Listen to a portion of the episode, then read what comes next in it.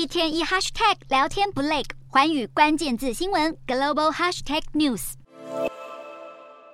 普丁一声令下，片面战退美俄现武条约。专家分析，此举恐怕会让与俄罗斯一向友好的中国更恣意扩张核武，因为现阶段没有参与去核武扩张条约的动机与必要。中国的核武在质量和数量上都有在扩张的现象。中国现在有能力从海陆空三方发射核子武器，甚至也已经有能力透过超音速导弹发射核子武器。中国共产党希望解放军能够在二零三五年前完全现代化编制。根据美国国防部报告，到时候中国预计将会拥有一千五百枚核武和各类的先进飞弹。尽管中方一再声明自己的核战略始终是以防御为目的，但有鉴于中国近期在印太的军事行动，防御之说很难让各界信服。